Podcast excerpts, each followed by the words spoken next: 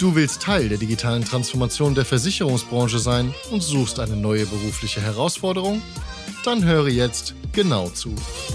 Berlin Direkt, der Digitalversicherer Made in Berlin, sucht zum nächstmöglichen Zeitpunkt einen Partner und Projektmanager Digital Insurance, einen Produktentwickler Versicherung und einen Senior Key Account Manager. Bei Berlin Direkt erwarten dich spannende Aufgaben in einem innovativen Arbeitsumfeld mit einem Fokus auf neue Geschäftsmodelle rund um Embedded Insurance und viele Weiterentwicklungsmöglichkeiten. Alle offenen Stellen findest du auf insurancemedia.de. Den Link dazu gibt's auch hier in den Show Notes. Das ist der Digital Insurance Podcast. Ich bin Jonas Pieler und als Managementberater liebe ich Business Innovation und die Herausforderungen der digitalen Transformation. In dieser gesponserten Ausgabe rede ich mit Dienstleistern über relevante, innovative Produkte für die Versicherungswirtschaft. Viel Spaß! Cybervorfälle wie beispielsweise IT-Kriminalität sind laut Allianz Risk Barometer das zweitgrößte Risiko für Unternehmen in 2021. Was nun DevSecOps ist und wie das dabei helfen kann, Cyberangriffe zu verhindern, das bespreche ich heute mit Michael Kleist, Regional Director Dach von CyberArk und Stefan Fennemann von PwC. Willkommen zum Podcast, Michael und Stefan. Hallo Jonas, hallo Stefan. Hallo zusammen. Michael, sag mal kurz, was macht CyberArk und inwiefern ist jetzt hier PwC involviert? Wie macht ihr das alles zusammen? CyberArk ist der Marktführer für den Bereich Privileged Access Management und Privileged Identity Management. Das heißt, wir kümmern uns um alle Zugänge, die risikobehaftet sind, die also mehr können als der Standard-User und das sowohl für technische Bereiche als auch für die menschlichen Bereiche. Und da das Ganze immer neben einer technischen Komponente auch viel organisatorische Beratung bedarf, ist das der Teil, wo die PwC ins Spiel kommt. Stefan, was macht ihr da oder wie läuft das? Oder mach mal ein Beispiel. Es gibt äh, zwei übliche verdächtige Eintrittspunkte, um im Cyber Security Jargon zu bleiben. Äh, das eine ist das klassische Beratungsgeschäft, wo das Unternehmen für sich schon Bedarfe ermittelt hat, dass es äh, hier etwas zu tun gibt. Und äh, der, der zweite äh, typische Ein, äh, Eintrittspunkt ist ähm, ja im, im Rahmen von zum Beispiel einer Jahresabschlussprüfung, dass wir gebeten werden, uns einmal das Thema Cyber äh, und Privacy anzuschauen. Ja, also es äh, ist ja äh, offenkundig, dass äh, die Abhängigkeit zu den informationsverarbeitenden Systemen immer größer wird. Und hier hat man eben auch festgestellt, dass es mittlerweile technisch einfacher ist für den Angreifer, sich äh, privilegierte Konten, ähm, zum Beispiel äh, fest hinterlegte technische Konten aus ja, Konfigurationsskripten, Apps, wie auch immer, äh, zunutze zu machen und so in ein Unternehmen zu kommen. Und das sind dann so typischerweise auch Feststellungen, die dann äh, im Rahmen von einer Jahresabschlussprüfung von einer PwC ähm, ja, äh, auffallen können. Verstanden. Lasst uns mal darüber sprechen, was DevSecOps ist. Also ich meine, jetzt haben wir alles äh, Hörer, die nicht ganz dumm sind, aber DevSecOps ist ein Thema, das, glaube ich, hört man sehr selten. Vor allem sind das ja drei Wörter. Was ist da drin? Also Dev, was ist das? Development. Und dann Sec ist? Security. Und Ops ist? Operations. Und was heißt es auf Deutsch dann? Es ist ja so ein äh, Kofferwort und im Endeffekt ist es genau die Zusammenführung von diesen drei Bereichen. Das heißt, wir haben ja historisch in der Anwendungsentwicklung äh, Development in so einem Wasserfallmodell gemacht, schön stückweise große Releases, die wurden dann getestet. Dort wurde dann auch ein Pentest oft eingeführt im Rahmen des Security-Testings und dann wurde es übergeben in den operativen Betrieb. Das heißt, der Rechenzentrumsbetrieb hat dann übernommen und ab da war dann die Entwicklung raus und Security war hoffentlich genug drin. Was DevSecOps beschreibt, ist jetzt in der agilen Welt das Ganze zusammenzubringen. Das heißt, nicht mehr harte Schnittstellen reinzubringen, sondern eben eine Gemeinsamkeit herzustellen zwischen diesen drei Bereichen und das Ganze in einer agilen Welt dementsprechend auch nicht mehr mit großen Releases zu machen in der Entwicklung, sondern immer stückchenweise, funktionsweise mit einzubringen. Und wenn man das eben in so einer hohen Frequenz macht, spielt Automation dann zwangsläufig eine sehr, sehr große Rolle da drin vereinfacht ausgedrückt, du hast eine Gruppe von Entwicklern gehabt, früher und heute, die Software entwickelt und das sind aber nicht unbedingt Sicherheitsexperten. Warum, oder, also erstens richtig ja und zweitens, warum sind das keine Sicherheitsexperten oder was unterscheidet Softwareentwickler von Sicherheitsexperten? Wo liegen da die Unterschiede und die Fähigkeiten? Stefan. sagen wir mal so, das beginnt ja schon grundsätzlich äh, mit, mit den Interessen, mit der Ausbildung, mit den Erfahrungen, die man so gesammelt hat. Und ähm, ein Entwickler hat natürlich äh, in erster Linie ähm, einen Auftrag, ein Produkt zu entwickeln, das eine ihm äh, zugeordnete Funktion erfüllen soll. Ja, ähm, jetzt ähm, ist es oft so, dass äh, äh, Function und Feature halt vorgehen vor Informationssicherheit. Aber wenn hinterher die, die Function und äh, Feature äh, eben nicht sauber funktioniert ja, und äh, Informationen abfließen, dann äh, hat das natürlich äh, Nebenwirkungen, ja, äh, sowohl fürs Unternehmen wie auch für die, für die Betroffenen. Das ist etwas, was der Entwickler für sich erstmal weniger äh, im Fokus hat, zumindest oftmals ist das so, ja, weil er erstmal etwas liefern möchte, äh, was seinem Projektauftrag entspricht. Ähm, deswegen äh, ist es jetzt auch üblich in den Unternehmen, dass man einen entsprechenden Informationssicherheitsbeauftragten einsetzt, der noch einmal mit einer anderen Perspektive auf ein solches äh, ja, Produktentwicklungs, auf einen Produktentwicklungsprozess schaut und hier auch nochmal sagt, ja, äh, aber es gibt so ein paar Rahmenparameter, auf die wir achten sollten. Ja, die, die, die Schlagwörter in der Informationssicherheit sind ganz klar Vertraulichkeit, die Integrität und auch die Verfügbarkeit. Und hier ist es ähm, also auch schon im Entwicklungsprozess für sich ein ständiges Abwägen zwischen diesen drei Zielen. Also sprich, äh, der Entwickler möchte natürlich seine Funktion schnell, einfach, anwendbar äh, an, den, an den Markt bringen oder an den Auftraggeber. Ähm, aber es gibt eben dann auch noch andere Interessensgruppen und andere Ansprüche, zum Beispiel Integrität und Vertraulichkeit.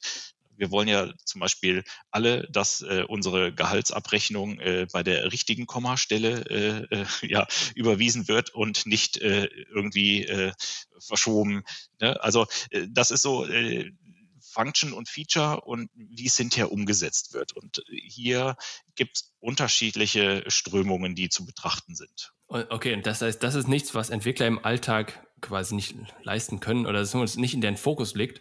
Das heißt, im Prinzip, du brauchst so eine Art so ein Vier-Augen-Prinzip dahinter. Richtig, dass einfach nochmal jemand unabhängig ist, der nochmal mit einem ganz anderen Perspektive, mit einem anderen Blick auf die, auf, auf die Anwendung schaut und sagt, okay, ich verstehe, warum ihr es entwickelt habt und macht total Sinn, dass ihr es so gemacht habt, aber weil ihr es so gemacht habt, ist jetzt hier ein, ein Sicherheitsrisiko, weil äh, weiß der Teufel irgendwas passieren kann. Weil jemand Zugriff auf etwas hat, was er nicht braucht und nicht haben darf und, und dementsprechend könnte der, diese Person jetzt irgendwas machen, was sie nicht machen soll.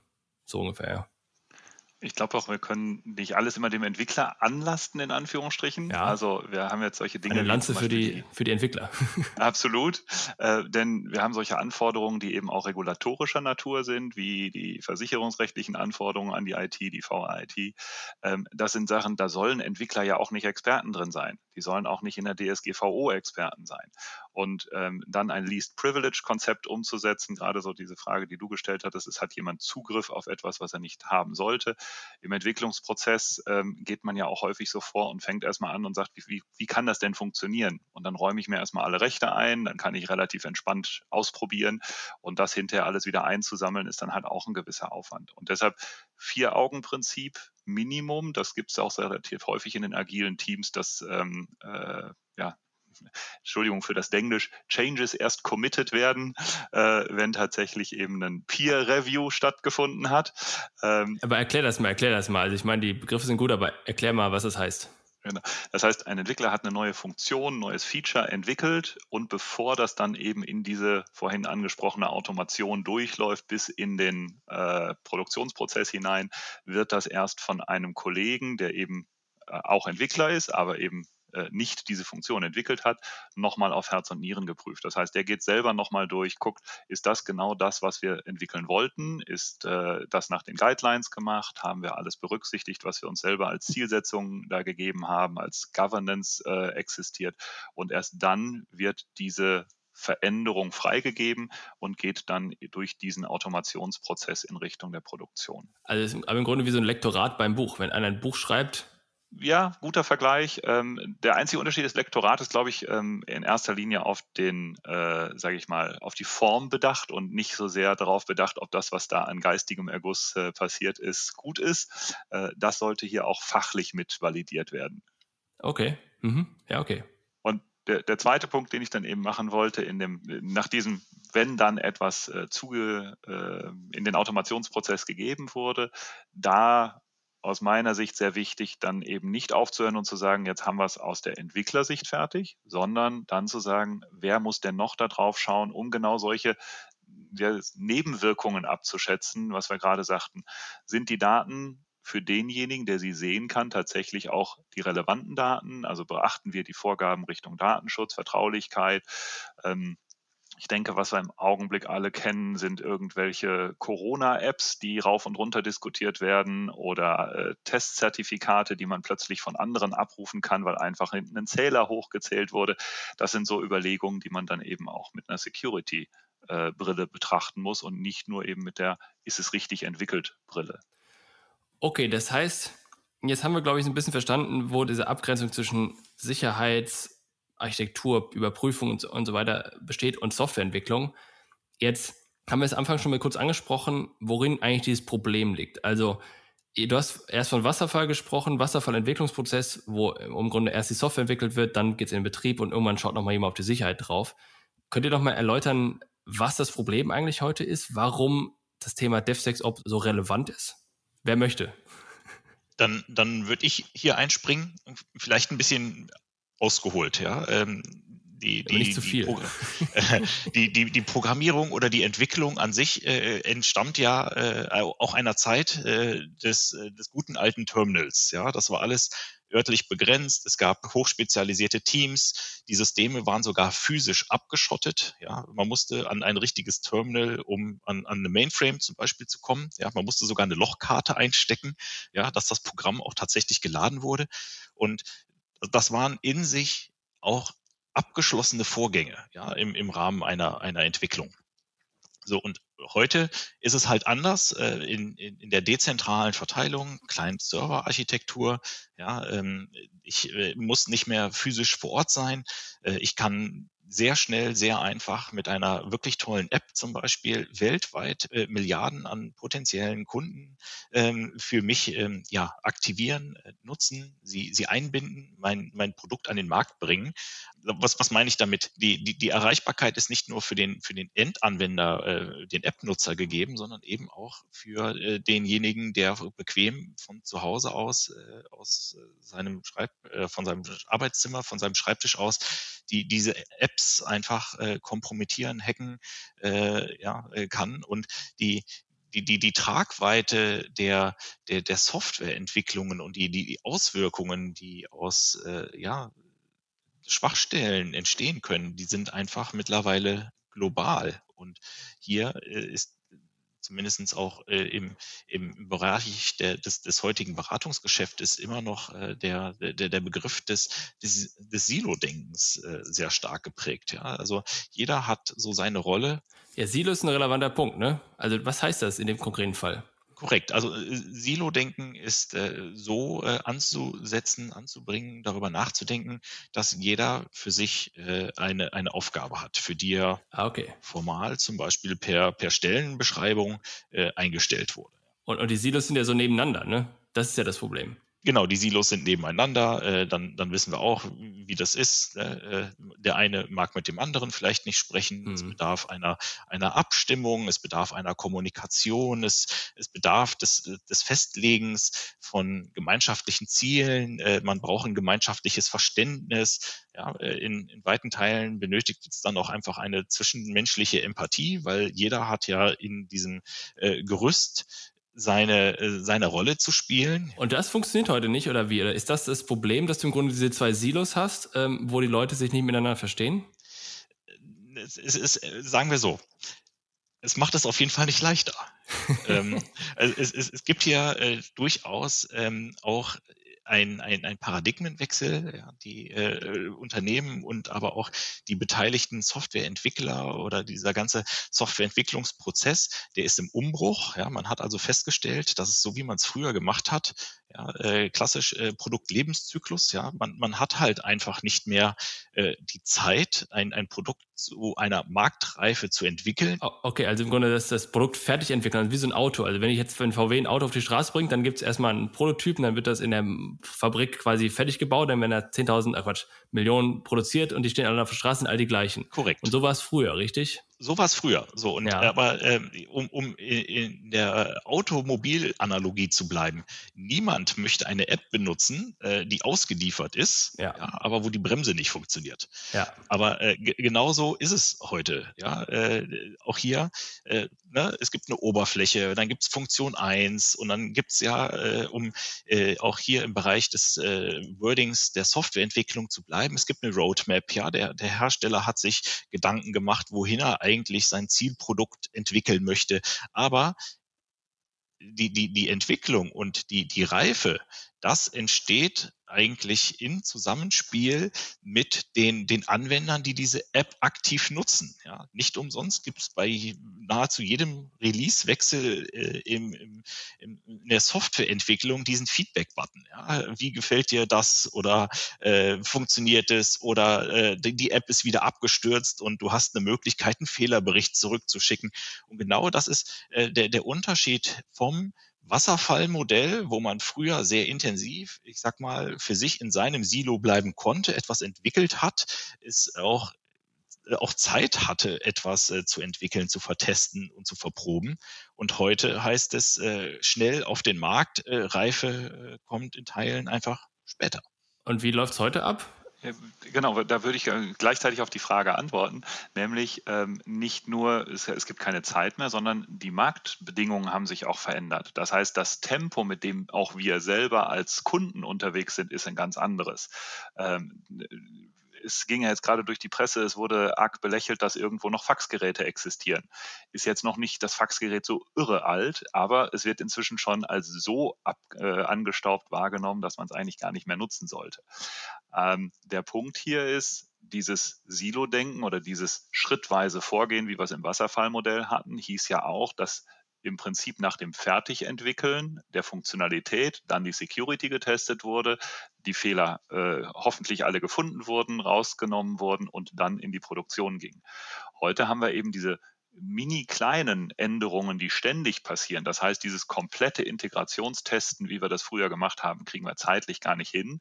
Und sonst würde uns die, würden die ganzen Bemühungen, die Firmen derzeit ja in die Digitalisierung stecken, würden ja ad absurdum laufen. Wenn ich heute sage, ich fange an zu digitalisieren und in drei Jahren komme ich mit ganz vielen tollen neuen Prozessen, die digital sind, raus, würde ich wieder ausgelacht, denn im Endeffekt wäre ich ja schon wieder hinten dran. Ich habe ja die drei Jahre Entwicklungszeit, sind ja im Markt auch weitergegangen. Das heißt, mit der Technologie, mit der ich dann komme, bin ich eigentlich schon wieder hinter der Technologie, die heute Standard wäre, hinterher. Das heißt, ich muss ständig hinterherlaufen und auf, die, auf den Entwicklungsprozess und die Security betrachtet, heißt das für den, für den IT-Sicherheitsbeauftragten, sag ich mal, sein Sichtfeld zu vergrößern, nicht zu warten, bis hier kommt die Applikation, bitte prüfen, hinzu, ich muss stärker über Standards nachdenken und wie ich diesen Entwicklungsprozess selbst so mit absichert, dass ich zu jeder Zeit eigentlich äh, Security by Design hinkriege. Oder wie wir es nennen, Shift Left, also in seine, seine linke Seite sozusagen, die bisher blind war, äh, auch hier mit reinzunehmen und das Silo zu erweitern. Das heißt, du hast gerade von einem Entwicklungsprozess gesprochen und vorher haben wir im Grunde ja in Projekten gedacht und jetzt reden wir im Grunde über Prozess. Und das, was ich jetzt gerade mitbekommen habe, ist, dass die Art und Weise, wie Anwendungen heute entwickelt werden, ist ein Prozess. Das ist wie so eine Fertigungsstraße, wo ständig äh, quasi einer nebeneinander steht, mehr oder weniger. Und quasi vorne kannst du ständig Änderungen reinbringen und sagen, ich möchte jetzt gerne eine neue Änderung haben und die ist dann verglichen mit einem größeren Projekt, wie es früher war, viel kleiner. Das heißt, heute ist dann vielleicht eine Änderung, die Farbe des Buttons zu ändern, weil die Leute festgestellt haben, dass die Leute lieber auf grün drücken als auf rot, was, glaube ich, das Standardbeispiel ist, was nie stimmt, aber ist egal. Und dementsprechend gibt es halt diese kleine Änderung, jetzt mal bitte auf grün ändern, weil das hat, haben unsere Nutzer gesagt. Wogegen du früher dieses Riesenprojekt gestartet hättest mit Staffing und, und Scoping und, und dann irgendwie Abnahme und, und Change Request und so weiter und so fort, nur um so eine blöde Buttonfarbe zu ändern. Und dementsprechend es auch nicht gemacht hast, weil das natürlich nicht im Verhältnis ist. Und ähm, das heißt, du bist bei diesem Prozess und jetzt verstehe ich das richtig, ihr habt es indirekt schon gesagt, dass jetzt Teil dieses Prozesses plötzlich die Sicherheit auch eine Rolle spielt, dass das neu hinzukommt, dass jetzt die Sicherheit auch Teil dieser Fließbandkette ist. Das heißt, quasi hinten steht der Sicherheitsexperte am Fließband und guckt dann das neue Feature an. Oder wie läuft das ab, Michael? Am liebsten hätte ich sogar, dass er nicht am Ende dieses Fließbands steht, ja, okay. sondern dass er den Kollegen, die da am Fließband stehen, immer wieder über die Schulter guckt, äh, während des Prozesses schon und sagt, du, halt das nochmal kurz fest und optimier das mal, weil da hast du nicht dran gedacht, dass dies oder jenes noch wichtig wäre.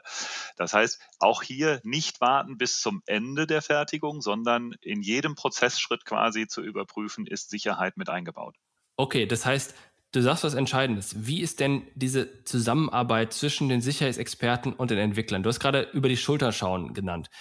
Wie fühlen sich die Entwickler, wenn jemand ihnen über die Schulter schaut? Oder wie ist das für die gut, wichtig? Freuen sie sich darüber? Oder nervt es sie nur, ah, jetzt habe ich so einen Controller da? Oder wie muss diese Zusammenarbeit aussehen und, und vor allem, welche Herausforderungen gibt es dort zu lösen? Am geschicktesten ist es natürlich, äh, äh die unterschiedlichen Silos äh, in, in eine Interessensgemeinschaft zu überführen und das möglichst schon äh, bei der Anbahnung äh, einer, einer Entwicklung. Ja, was meine ich damit? Äh, jemand hat einen tollen Anwendungsfall, der abgebildet werden soll, der entwickelt werden soll. Ja, das bedeutet, dass du möglichst alle diese Kompetenzen, die du benötigst, um hinterher ein tolles Produkt zu entwickeln, eigentlich schon beim Zeichentisch, ja, bei der, bei der Zeichnung, äh, bei der Theorie, bei der Planung mit, mit zusammenbringst. Und hier ein, ja, und, und das ist dann äh, der, der Begriff auch Security per Design, weil ähm, wenn, wenn du am Fließband stehst, ja, das ist ja eigentlich schon, schon Schritt irgendwie wie acht, äh, du hast natürlich dir vorher schon viele Gedanken gemacht. Hast du da, hast du, äh, welchen Markt möchtest du erschließen? Welche Leute möchtest du adressieren? Wie sieht das Ganze aus? Ja, ähm, und, und wenn, wenn du hier die, die möglich, also die, die möglichen Stakeholder oder äh, die unterschiedlichen Bereiche zusammenbringst, rund um Entwicklung, Marketing, Security per Design, ja, dann, dann, dann hast du äh, am Ende ein wirklich tolles Produkt, was auch äh, für, für alle Beteiligten äh, funktioniert und wahrscheinlich auch noch, und das zeigen zumindest auch die Erfahrungen, die wir in unseren Projekten gemacht haben, ähm, wesentlich günstiger äh, einfach entwickelt. Warum? Denn Fehler, äh, Designfehler, die erst, ich sage jetzt mal, wirklich auf, auf dem Fließband identifiziert werden. Ja, da ist die Softwareentwicklungsbranche nicht anders wie äh, herkömmliche Industrien. Ja, es kostet ein Vielfaches, einen, einen bestehenden Fehler in der Produktion auszumerzen. Und äh, die ähm, auch Intention. Du, du fragtest uns, uns eingangs, äh, warum äh, CyberArk und PwC äh, zusammen ein, einen Podcast machen. Das ist äh, genau aus dieser Intention heraus. Ja. Macht ihr das im Alltag oder wie, wie arbeitet das? heißt, jetzt, also du hast ja gerade im Grunde nichts anderes gesagt, als man braucht crossfunktionale Teams, was ja ungefähr jeder neben, also neben Agil ist wahrscheinlich crossfunktionale Teams, also, also das Buzzword, ich meine, es gibt auch Blockchain und Ökosystem und lalala und das Embedded Insurance, aber das heißt, du hast ja von crossfunktionalen Teams gesprochen. Das heißt, am Anfang sitzen alle Stakeholder gemeinsam dort, die ihre Kompetenzen zusammenbringen und dann im Grunde das bessere Produkt auf die, auf die Straße bringen.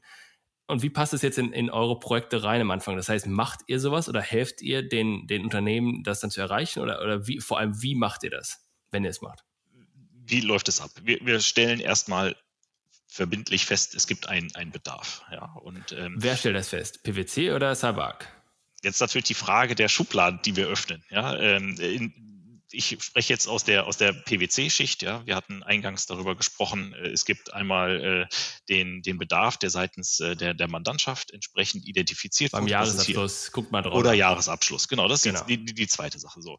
Und dann gucken wir uns äh, an, ja, äh, was hat denn der, der Mandant so für, für Ideen? Welches Wissen bringt er mit? Äh, was möchte er erreichen? Welche Voraussetzungen gibt es? Ja, da gibt es ja ganz, ganz viele Stellschrauben. Und äh, wir als äh, ja, PwC haben äh, ja, äh, wir kennen diese Anforderungen, wir machen diese Projekte regelmäßig, wir kennen auch den Markt und äh, wir, wir sprechen auch dann mit einer, einer CyberArk. Das heißt, ihr bringt CyberArk mit oder bringt CyberArk PwC mit? Michael, sag mal. Jonas, bist du nicht gerade in die Falle getappt, äh, nicht crossfunktional zu denken, sondern du versuchst uns genau jetzt zu separieren? Das nein, heißt, nein, überhaupt in, nicht. In ich versuche gerade, äh, ich meine, auch beim crossfunktionalen Team gibt es ja einen Teamleiter und irgendeiner leitet ja das Team und bringt dann die ganzen Leute zusammen. Und auch der Teamleiter ist dann in der Regel der Product Owner, der im Grunde gegen den Business Owner und so weiter sofort dann die ähm, Requirements prüft und lalala, ihr wisst, wovon wir reden. Ähm, insofern, wer ist bei euch der Product Owner? Da würde ich ganz klar die PwC sehen. Warum? Okay. Wir, wir, wir können zwei Dinge besonders gut. Wir haben die Produkte dazu, einfach um es hinterher umzusetzen. Und wir haben aus der Security eine Menge Erfahrung von vielen großen Kunden, wie solche Projekte ablaufen, worauf man achten muss, äh, Blueprints, wie es so schön heißt, also Architekturen, ähm, Integrationsszenarien, weil auch wenn wir jetzt hier immer über die neue Welt sprechen, statistisch gesehen sind immer noch die meisten Transaktionen im Business auf COBOL basierend. Mhm, Sprich, ja. wie schaffe ich es, die alte COBOL-Welt jetzt mit der neuen Fancy-Welt zusammenzubringen? Das sind alles Szenarien, die kennen wir, da können wir gut unterstützen, da sind, sind wir sehr, sehr stark. Den Teil den du gerade ansprichst, wie sieht dann äh, das Projekt-Setup aus und ähm, wo kommen die verschiedenen Stakeholder dann her, äh, Requirements-Aufnahme, äh, Zielsetzung hinter Auditierung und so. Das ist natürlich die Domäne der PwC. Ah, okay, verstanden. Das heißt, dann, also wenn ich jetzt mal ein typisches Projekt mir äh, vorstelle, dann sind wir von mir jetzt bei einem Jahresabschluss und macht dann PwC, wie wahrscheinlich ein Drittel aller, aller Jahresabschlüsse in, in Deutschland und äh, also der großen zumindest. Ähm, indirekt habe ich jetzt gerade die anderen genannt, egal. Und da kommt dann diese Anforderung rauf, okay, schaut mal kurz auf die Sicherheit. Und dann merkt ihr, da kann man noch was verbessern und dann holt ihr CyberArk dazu oder wann holt ihr sie dazu, mit welchem Auftrag? Ich würde nochmal eine Sekunde kurz zurückspringen. Auch hier äh, Falle, ja, da bist du reingetappt, äh, denn das war meine Perspektive gerade äh, altes Wasserfalldenken.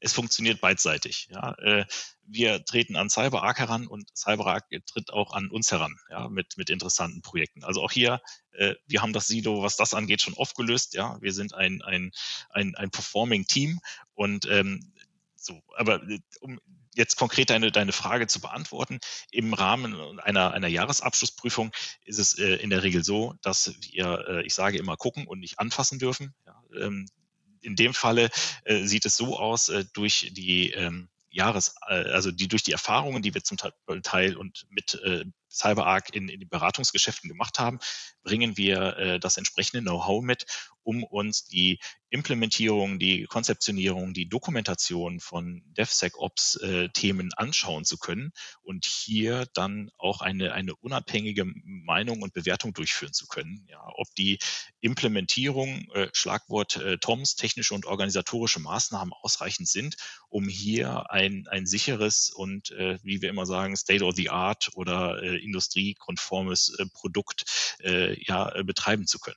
Und ähm, die spannenderen Tätigkeiten, wo es dann auch richtig in äh, die, die Zusammenarbeit geht, das sind dann die, die konkreten Beratungs- und Implementierungsprojekte, wo es dann wirklich darum geht, zusammenzukommen, die, die Silos auf äh, zu, zu brechen, wirklich. Ja. Mach mal ein Beispiel. Äh, Beispiel ist ganz klassisch. Wir haben über die, die unterschiedlichen Silos im Unternehmen gesprochen. Ja, wenn dann so, du fragtest nach einem klassischen Projekt, das sieht dann so aus. Wir, wir haben die Unternehmenssilos. Ja, wir haben dann aber auch äh, das äh, CyberArk-Silo im Sinne von äh, SMEs, Subject Matter Experts. Ja, äh, was ist das? Da kommt recht. Äh, das sind einfach äh, Fachexperten rund und in dem Thema Technik, Implementierung, APIs, Schnittstellen, ja, Code und ähm, dann kombinieren wir das mit dem nächsten Silo der, der PwC, die dann wiederum noch ein, ein gewisses Prozessverständnis mit dazu bringen, die die Bedürfnisse eines Unternehmens, der Entwickler kennen, aber auch die, die technischen Möglichkeiten des Produktes. Und dann sind wir sehr schnell bei dem, was wir eben angesprochen haben, bei den interdisziplinären Teams, die zusammenarbeiten und mit einer ja, ganzheitlichen Betrachtung ähm, etwas äh, entwickeln oder implementieren, integrieren wollen in, in ein bestehendes Unternehmen. bringt dann CyberArk die Softwareprodukte mit oder ähm, wo kommt da die Übergabe oder was ist dann, was kommt denn da rein von der CyberArk-Seite, Michael? Genau, die, einerseits das Toolset, andererseits aber auch die Erfahrung, wie man damit umgeht. Ähm, also was ich eben sagte, vielleicht nochmal ganz kurz zurück auf deine Frage, wer holt jetzt wen rein oder wo kommt der Trigger her, so ein Projekt überhaupt zu starten? Das ist ja die versteckte Frage. Und aus unserer Sicht gibt es typischerweise drei Treiber. Das eine ist, der Kunde selbst sagt, meine Security müsste besser werden. Ähm, Selbsterkenntnis ist ja nicht verboten. Man muss ja nicht, Punkt zwei, auf den Auditor warten, der sagt, da stimmt was nicht. Und der dritte Punkt, und den darf man auch nicht unter den Teppich kehren, ist Security als im positiven Sinne Abfallprodukt einer einer besseren Performance. Ähm, was meine ich damit? Operativ ein solches Team zu führen, wenn jeder macht, was er will im Bereich Security, dann hast du hinterher einen Wildwuchs, was du nie wieder konsolidiert bekommst. Das heißt, das ganze Thema Passwortwechsel, so trivial wie sich das anhört, wenn ich aber nicht nur ein Passwort habe, sondern ich habe Tausende oder Hunderttausende von Zugriffsrechten und Zugriffsaccounts und ich muss da jetzt nach der Compliance monatlich das Passwort wechseln, dann stelle ich eine Menge Leute ein, die nichts anderes machen als Passwörter wechseln. Ja. Was wiederum security-mäßig nicht der Sinn der Sache ist, weder aus der operativen Kostenbrille, noch dass da jemand Menschliches das macht, weil der kennt das Passwort. Eigentlich wollen wir genau das vermeiden, dass solche Secrets oder Zugangsdaten möglichst gar nicht mehr von einem Menschen persönlich auswendig gelernt werden oder gar auf einen Zettel geschrieben werden. Sondern? Und wie läuft es dann? Sondern Genau, sondern das Ganze automatisiert macht im Hintergrund. Das heißt gar nicht mehr der Mensch setzt sich hin und macht das, sondern der Mensch authentifiziert sich stark. Das heißt, ich bin sicher, dass der Jonas wirklich der Jonas ist. Und wenn ich weiß, dass der Jonas der Jonas ist, dann weiß ich als zweites, der Jonas darf Folgendes tun. Und dann kann ich ihn an die Zielsysteme entsprechend sicher heranführen, ohne dass das einzelne Passwort auf dem Zielsystem dir bekannt ist. Oder in der Anwendungsentwicklung, wenn ich weiß, die Anwendung hat folgende Funktion und darf deshalb im Backend beispielsweise Daten holen, aber nicht schreiben, dann kann ich sie mit den entsprechenden Zugriffsrechten ausstatten, ohne dass ich einen Menschen hinsetze und sage, der tippt jetzt irgendwie ein Passwort hardcodiert in den äh, Programmcode ein. Ah, okay. Dann lass mich das einmal kurz zusammenfassen, dass ich es richtig verstanden habe und sag mir, ob das so ist. Das heißt, wir müssen uns ja vorstellen, in der Softwareentwicklung gibt es Vielzahl von Tools. Also Datenbank, jeder hat einen Rechner, jeder der Rechner hat äh, welche, auch irgendwelche E-Mail-Zugänge. Dann gibt es irgendwelche Tools, die quasi Sachen hochladen, wo Code gespeichert wird. Dann gibt es noch 25 andere Datenbanken. Dann gibt es, im Grunde läuft das ja alles nicht nur auf einem Rechner, also auf einem Server, sondern läuft auf ganz vielen verschiedenen Servern. Dann gibt es irgendwelche Sachen, die den Datenverkehr quasi da durchleiten und, und so weiter und so fort. Also eine riesen Anzahl von Maschinen, Software auf diesen Maschinen drauf und so weiter und so fort. Und was du sagst ist, jede dieser Software, Maschinen etc. haben ja eine Art und Weise, wie du sie verwaltest, administrieren kannst, verändern kannst und so weiter und so fort. Und damit du das machen kannst, brauchst du natürlich Passwörter, Zugänge. Und in der Vergangenheit hatte man halt einfach ein Passwort, das wurde dann irgendwie hier äh, über die Leitung geschickt, im Klartext im Zweifel noch. Inzwischen sind wir bei der, an dem Punkt, dass es verschlüsselt ist, aber auch das ist nicht mehr sicher, sondern jetzt, und da ist, äh, sag mir, wie es wirklich ist, aber so wie ich es verstehe, ist, du hast quasi so eine zentrale Instanz, jetzt ein noch neues Tool, das aber äh, als quasi der Wächter der Zugänge äh, quasi da ist und sagt, okay, du darfst da jetzt hingehen oder du darfst da jetzt nicht hingehen und aha, ich kenne dich, dann los geht's, hier hast du alle Schlüssel ausgehändigt. So ein bisschen wie beim, äh, wenn du im Hotel eincheckst, dann hingen früher hingen die, die ganzen Schlüssel hinter, hinter dem äh, Rezeptionisten an der Wand und der hat dich gesehen und dann hat er gesagt, alles klar, ich weiß, du, du bist in dem Zimmer, hier ist der Schlüssel, los geht's. Und das ist dann das Prinzip, was du beschrieben hast gerade und das ist die Software, die ihr habt? Oder äh, wo bin ich da falsch gewesen? Genau, du bist genau auf der richtigen Schiene unterwegs. Wunderbar. Der Punkt, den ich jetzt noch ergänzen würde, ist allerdings der frühere Rezeptionist mit seinen dicken Schlüsseln dahinter sich. Das Problem ist, wenn der Jonas ein böser Bube war, was man ja nicht ausschließen kann, äh, das stimmt. Der könnte jetzt diesen Schlüssel nehmen und sich seinen äh, Knetgummiabdruck machen und den Schlüssel nachmachen lassen. Oh ja. Das heißt, taktisch klug wäre es, wenn der Jonas jetzt auscheckt und der nächste Gast kommt, dass dieses Schloss ausgetauscht wird, damit selbst wenn der Jonas das gemacht hätte, er nicht mehr in das Zimmer kommt. Aha. Das heißt, einen Passwortwechsel durchzuführen in technischer Sprache. Und dafür zu sorgen, dass jede Tür einen eigenen Schlüssel hat und nicht eine, ein ganzer Flur denselben Schlüssel hat. Das passiert in der IT tatsächlich heute immer noch sehr häufig, dass man sagt, bitte den ganzen Korridor mit demselben Schloss ausstatten. Mhm. Das ist genau das, was einem Angreifer tatsächlich nicht nur Tür und Tor, sondern alle Türen und alle Tore öffnet. Und deshalb ist das das Ziel, auf der einen Seite Richtung Technik gesprochen, alles zu individualisieren und häufig Passwörter zu oder regelmäßig zumindest Passwörter zu wechseln, in Richtung des Menschen das Ganze aber runterzudampfen auf ein, eine komplexe Authentifizierung mit mehreren Faktoren und dahinter ihm die Technik abzunehmen. Das heißt, jetzt führe ich quasi in meinem Kopf zumindest, und auch da korrigiert mich, wenn es anders ist, aber diese Themen zusammen. Das heißt, wir haben gerade darüber gesprochen, wo die Entwicklung herkommt, dass es im Grunde Wasserfall war, dass sich Entwickler und Sicherheitsleute nicht ausgetauscht haben. Inzwischen tauschen sie sich mehr aus und sie tauschen sich dann auf, auf jeden Fall, habe ich verstanden, zwei Ebenen aus. Einerseits auf der Softwareentwicklung selbst habe ich etwas programmiert, was unsicher war. Und dann aber auch auf dieser Rezep Rezeptionisten-Level. Also im Grunde, jetzt wird quasi der Sicherheitsexperte zu diesem Rezeptionisten, der mit den, mit den Entwicklern zusammenarbeitet und sagt, okay, welche Anforderungen habt ihr, auf welch, worauf braucht ihr Zugriff? Und, und sagt, alles klar, leave it to me, ich organisiere euch diesen Zugriff. Die Hauptsache, ihr, ihr sagt mir, wer ihr seid und ich gebe euch den Zugriff und wie ich das mache und ob ich die Schlösser austausche oder was halt Keycodes mache oder was auch immer. Das ist mein Business. Das heißt, ist das eigentlich dann diese, diese neue DevSecOps-Welt? Genau, und jetzt hast du einen ganz wichtigen Punkt genannt, nämlich der Rezeptionist ist nicht mehr der Controller, von dem du vorhin gesprochen hast, der mhm. ständig über die, die Schulter schaut, sondern er ist eigentlich ein Service Provider. Ja.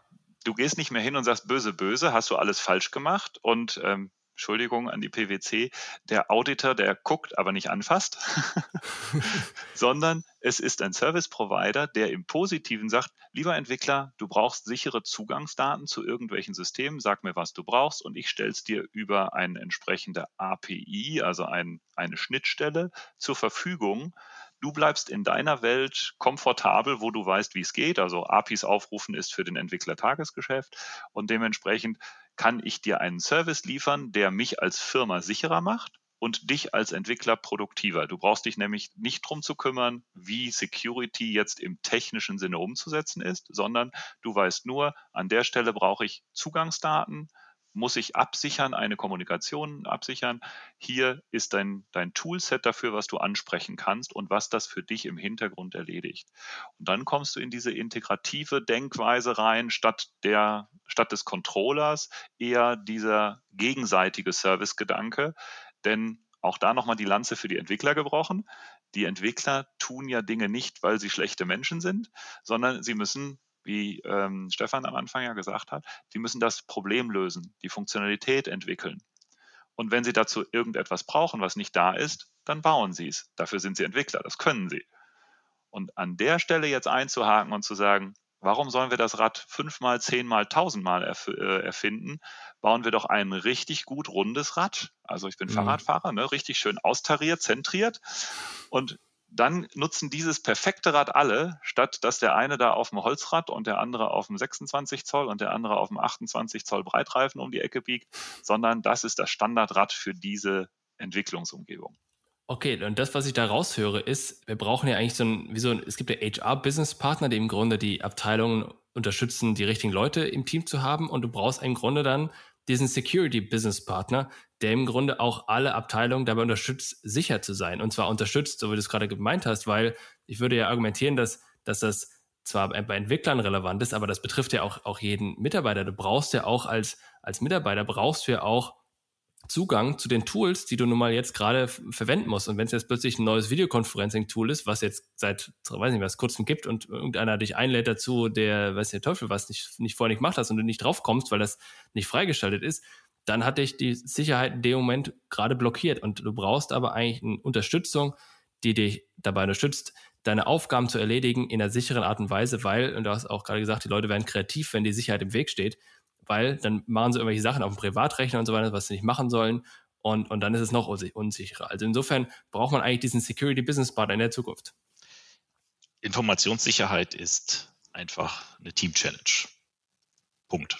Ja. ja. Ähm, ne? Und äh, um äh, die, die Kurve wieder zu, zu DevSecOps zu bekommen, ja, nehmen wir das äh, Passwort unter der Tastatur. Ja, alter Hut, aber immer noch der Klassiker. Und so wie ähm, die, die, die äh, Tastatur und das äh, darauf geschriebene Passwort äh, für den menschlichen Endanwender funktioniert, funktioniert es weiten Teilen, und das zeigt auch die Erfahrungen, die wir machen äh, in den diversesten Projekten bei uns. Ähnlich ist es auch bei, bei, bei Skripten, bei Softwareentwicklungen.